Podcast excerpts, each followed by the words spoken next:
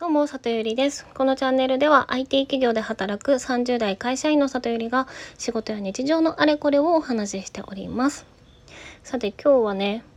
諦めるっていうテーマでちょっとお話ししようと思います。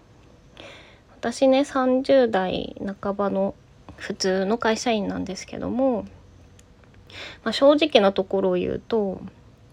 なんか自分の人生ってこんなもんなのかなっていう気持ちといやいやまだまだだよっていう気持ちのせめぎ合いで 日々生きている感じです。でもまあ一応いやまだまだだぞっていう思いの方が強いかなと思います。でねその自分の人生なんてこんなもんかって割り切る人って多分20代後半くらいからもう出てきてる感じがするんですけどね周りを見渡すと。なんか、うん、まだこれからだぞってずっと思いながら生きていきたいなとは思うんですがでねなんかそれに関連することをなんか結構社会人成り立ての頃から考えてたんですよ。でねそのあのそういうこと考えてたなっていうのを昨日のあの雨上がり決死隊の解散のニュースを見てちょっと思い出してなので今回このラジオで話してみようかなと思いました。で、まあどういうことかというとね、あの、これはリスナーさんにも共有、共、共感してもらえるんじゃないかなと思うんですけど、中学生の頃、テレビで見てた甲子園球児がすごい大人に見えたけど、高校生になってあっという間に年齢越しちゃったみたいな時とか、あと20代半ばくらいになってプロ野球選手の年齢全然超えてるしなんかクレヨンしんちゃんの両親の年齢全然超えてるしみたいなヒロシが確か24歳でミサイ20 24歳？ヒロシ27歳でミサイ24歳だった気がするんですけどなんかそういうああんなに活躍してて大人だなって憧れてた人自分いつのにいつの間にか越しちゃってんじゃんショックみたいな経験ってありますよね？でねあのまあプロスポーツ選手に関してはそういう感じかなと思うんですけどちょっと一個あのアニメの混ぜましたけどでね私なんかバラエティ番組も見てて似たようなことをすごい考えてたんです。っていうのも、まあ、20代の頃とかってめちゃイケとか跳飛びとか流行っててなんかこうテレビで一番活躍している一番輝いている芸人さんとか一番流行ってるテレビ番組がにのなんだろう主体の芸人さんとかそういう人たちが自分よりも年上だったので私もまあ30前半くらいになったら世の中にもっと影響のある大人になれるんじゃないかとかこう活躍できるんじゃないかみたいな多分希望もそういう番組を見ながらなんかもらってたような気がするんですね。だけどまあもう30半ばになってめちゃイケもいいともも終わってあんなにガンガングイグイだったロンハーも、まあ、ちょっとマイナーなテレビ枠になってでまあもうとっくにね自分より年下のすごい人気の芸人さんとか、まあ、いっぱいすでに出てきてますと。まあで、テレビ自体ちょっと古いメディアにはなってますけど、まあ YouTube とか見たらね、もうもっと若くて、そのガンガン稼いでるんだろうなみたいな人が見えてきてますよね。だからそういう人気芸人さんとかを見てたら、やっぱりすごく眩しく感じたりしていて、まあ、これ私がネガティブなのかな？リスナーさんどう思いますかね？あのなんかやっぱりそういう人たちを見てるとまだお前その年で何者にも慣れてないのかよってなんか思っちゃうっていうメッセージをなんか勝手に多分被害妄想的に思っちゃってるところがあってだからバラエティ番組があのそういう下の例えば第7世代とかにフォーカスした番組とかだとちょっと見るのしんどいなみたいな気持ちになったりしておりました。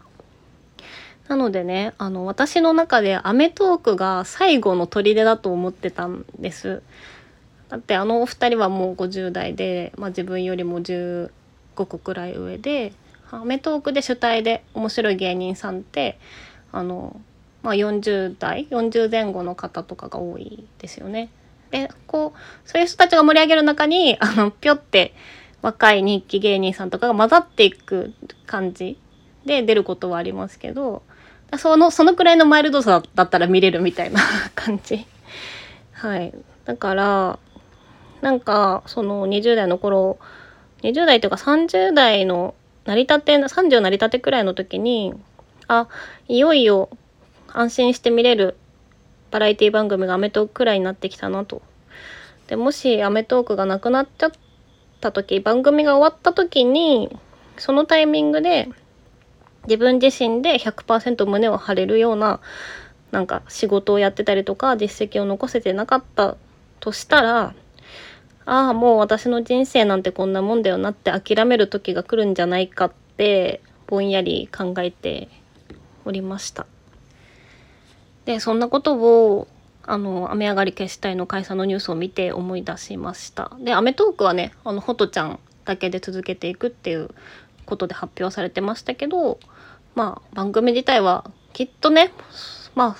5年あと5年10年とか続いてはいかないんだろうなっていうことをね思ったりしたんですよね。でそれに加えて昨日ねあのコーチングの学校の同期のですね50代くらいの男性のすごいマイルドで優しいおじ様とねお話ししていてで昨日話してたのが、まあ、コーチとかカウンセラーさんってやっぱり集客するのにそれなりにターゲットをグイッて絞らないとまあ、誰も見向きもしてくれないよねっていう話をよく言われるんですけどその何でもできますは何もできませんと同じだよって言われるんですよね。でその同期の方がねあのどういうターゲットにしようかなってお話をしてた時に40代50代でずっと会社員として同じ会社でやってきてだけどまあいろいろあって思うようなポジションになれなくって仕事はま若干諦めてるんだけれどもま、人生は完全に諦めきれてないみたいな人をコーチングしたいなっていうことをおっしゃっていてですねでそういう男性世の中にいっぱいいるんですよって言っててそっかって思ったんですよね。でねまあその方にそのまあ私ちょっとなんか そのこんなもんかって諦めなきゃいけない時がそろそろ来んのかなって思ったりして悩んでるんですよって言ったらまだ若いんだから諦めるなんて全然早いよって笑い飛ばされて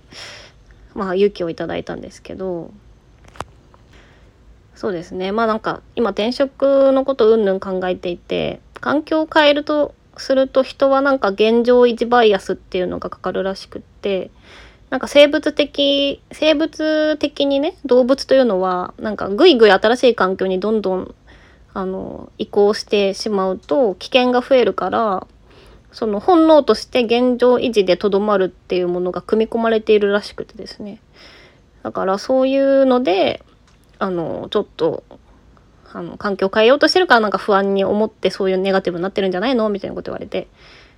ですね。まあ現状維持バイアスの一番分かりやすい例がマリッジブルーらしいんですけどね。なんかそんなことも教えてくれてちょっとほっとした感じでございました。はい。リスナーさんはなんか諦めるってこんなもんかなって思ったりもしますかね。同世代の方だったらなんかそういうことも感じたりしつつも頑張ってる方が多いんじゃないかなと思うんですけどはいそんな感じで今日の投稿は終わりたいと思います。はい。では今日は諦めるというテーマでお話をさせていただきました。聞いていただきありがとうございます。じゃあまたね